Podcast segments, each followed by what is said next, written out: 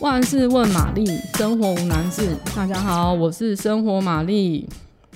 嗯，今天这个问题我本身有点心虚，就是没有什么资格回答。但是我有请教一下，就是我身边有很多有这个嗜好的朋友，那就是录影最适合煮什么呢？嗯，我觉得什么都可以吧。比如说，你可以从几个人这个方向去抓。像如果只是一家人或是情侣夫妻这种组合，我觉得自由度蛮高的。像我就看过，我有一组就是很浮夸的朋友，他是直接把家里的餐桌移植到户外而已。就比如说什么意式香草猪肉卷跟炖饭啊，然后前菜就是生火腿配起司蛋糕那一类的。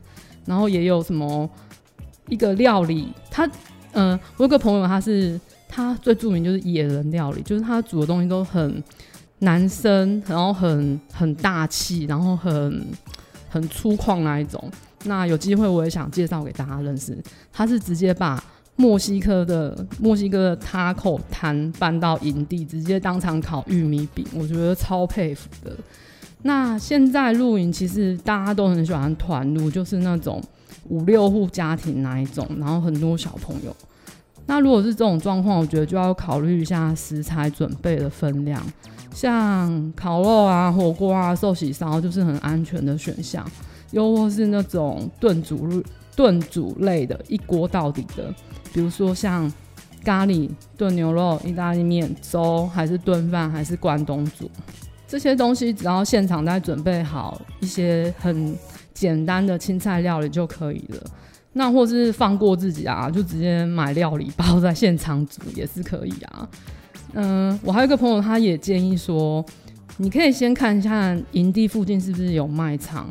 那如果采购这些东西实在是太困难，你可以到那个卖场先采购完，你再到营地开始就是准备的过程。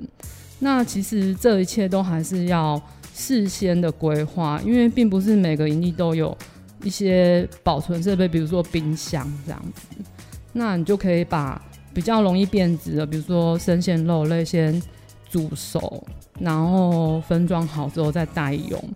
那还有一些，比如说新香料类，什么葱啊、姜啊、蒜啊、辣椒那些，也是也是可以先处理好。那你在现场就不会手忙脚乱。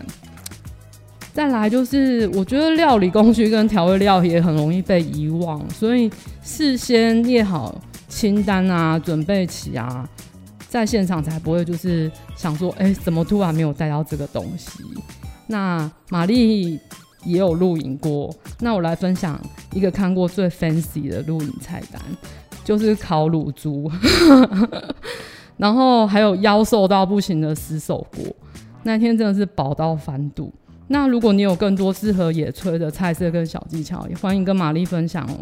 今天就说到这里啦！如果你有喜欢今天的内容，欢迎订阅、按赞五颗星。